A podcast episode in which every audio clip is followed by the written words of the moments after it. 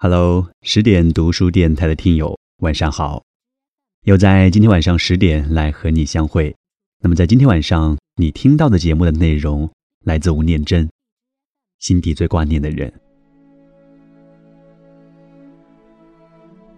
直到我十六岁离家之前，我们一家七口全睡在同一张床上，睡在那种用木板架高、铺着草席、冬天加上一层垫被的通铺。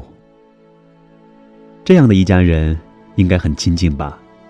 没错，不过不包括父亲在内。父亲可能一直在摸索、尝试与孩子们亲近的方式，但老是不得其门而入。同样的，孩子们也是。小时候特别喜欢父亲上小夜班的那几天，因为下课回来时他不在家，因为他不在。所以整个家就少了莫名的肃杀和压力。妈妈准确的形容词是“猫不在，老鼠呛须”。午夜父亲回来，他必须把睡得横七竖八的孩子一个一个搬动摆正之后，才有自己可以躺下的空间。那时候我通常是醒着的，早就被他开门双门的声音吵醒的我，继续装睡，等着洗完澡的父亲上床。他会稍微站定观察一阵，有时候甚至会喃喃自语地说：“实在啊，睡成这样。”然后船板轻轻抖动，接着闻到他身上柠檬香皂的气息，慢慢靠近，感觉他的大手穿过我的肩胛和大腿，最后整个人被他抱了起来，放在应有的位子上，然后拉过被子，帮我盖好。喜欢父亲上小夜班，其实喜欢的仿佛是这个特别的时刻，短短半分钟不到的来自父亲的拥抱。长大后的某一天，我跟弟妹坦诚过这种装睡的经验，没想到他们都说：“我也是，我也是。”或许亲近的机会不多，所以某些记忆特别深刻。有一年，父亲的腿被矿坑的落盘压伤。伤势严重到必须从矿工医院转到台北一家私人的外科医院治疗。由于住院的时间很长，妈妈得打工养家，所以她在医院的情形几乎没人知道。某个星期六中午放学之后，不知道是什么样的冲动，我竟然跳上了开往台北的火车。下车后，从火车站不断的问路，走到那家外科医院，然后在挤满六张病床和陪伴家属的病房里。看到一个毫无尊严、落魄不堪的父亲。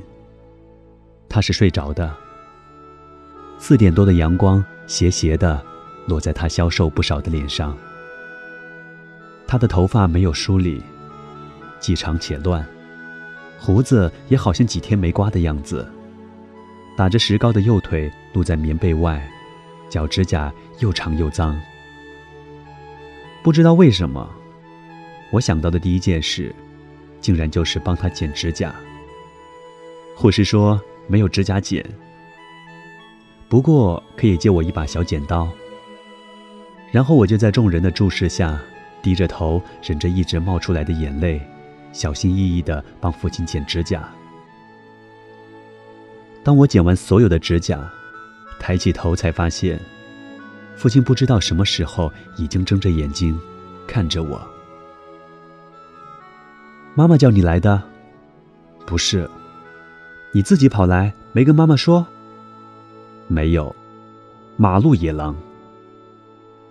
直到天慢慢转暗，外头霓虹灯逐渐亮起来之后，父亲才再开口说：“暗了，我带你去看电影，晚上就睡这边吧。”那天晚上，父亲一手撑着我的肩膀，一手拄着拐杖。小心地穿越周末熙攘的人群，走过长长的街道，去看了一场电影。一路上，当我不禁想起小时候和父亲以及一群叔叔伯伯踏着月色去九份看电影的情形的同时，父亲正好问我说：“记不记得小时候我带你去九份看电影？那是我人生第一次一个人到台北。”第一次单独和父亲睡在一起，第一次帮父亲剪指甲，却也是最后一次和父亲一起看电影。那是一家比九份生平戏院大很多的电影院，叫远东戏院。那天上演的是一部日本纪录片，导演是石川昆，片名叫《东京世运会》。片子很长，长到父亲过世二十年后的现在，还不时在我的脑袋里播放着。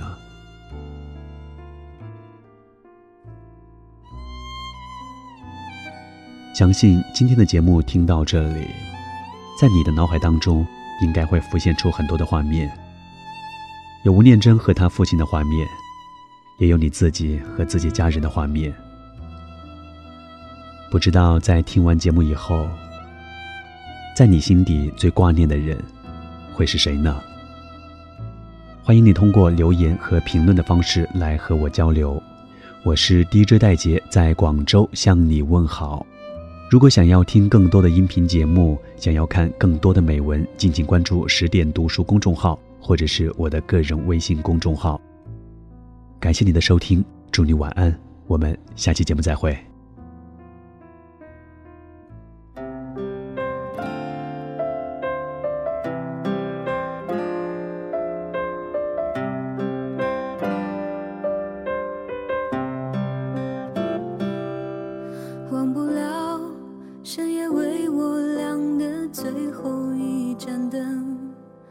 时刻照耀我专属的心，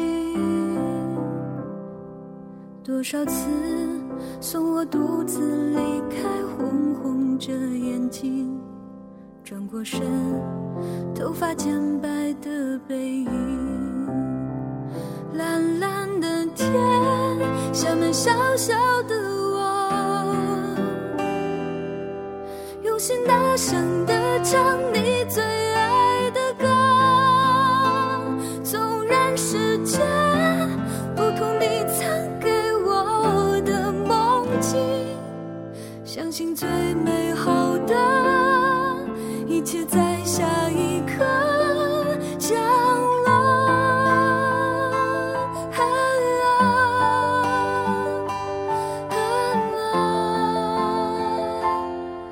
小时候，每次用尽力无法将你背起，这一次，我想我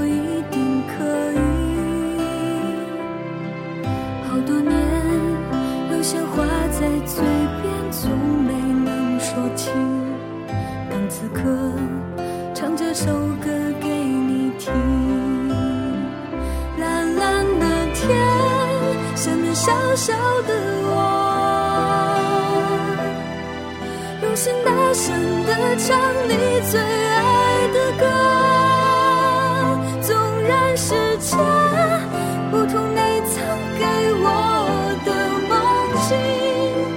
只要有你陪着哪怕再多苦难你的笑声是我生命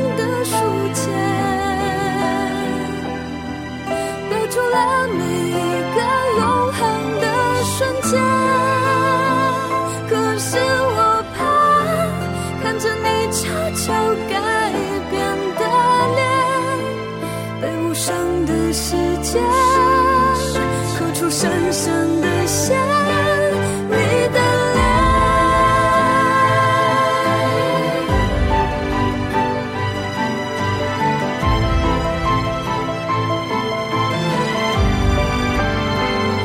蓝蓝的天，像你小小的我。用心大声的唱，你最爱。